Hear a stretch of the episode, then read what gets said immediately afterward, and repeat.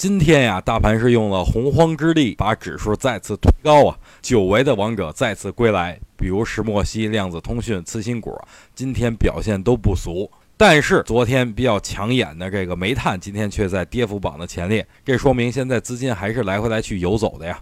最近一段时间一直在跟大家伙儿说一个问题，那就是大盘跌不动了。最重要的原因就是因为大多数筹码都在主力手里，在主力高控盘的情况下，不管出什么利空都不会跌。昨天晚上的语音跟大家伙儿说了呀，上方最大的挑战就是二十日均线。但是今天当我看盘的时候，发现二十日均线根本就不是压力，很轻松就被突破了嘛。而且成交量也是持续放大，这表现出很积极的一面，卖的人越来越少，买的人逐渐增加。那在这种情况下，咱们的操作就简单了呀。大盘不破五日线就可以继续持股待涨。不过，当大盘跌破五日均线的话，就要短期规避风险。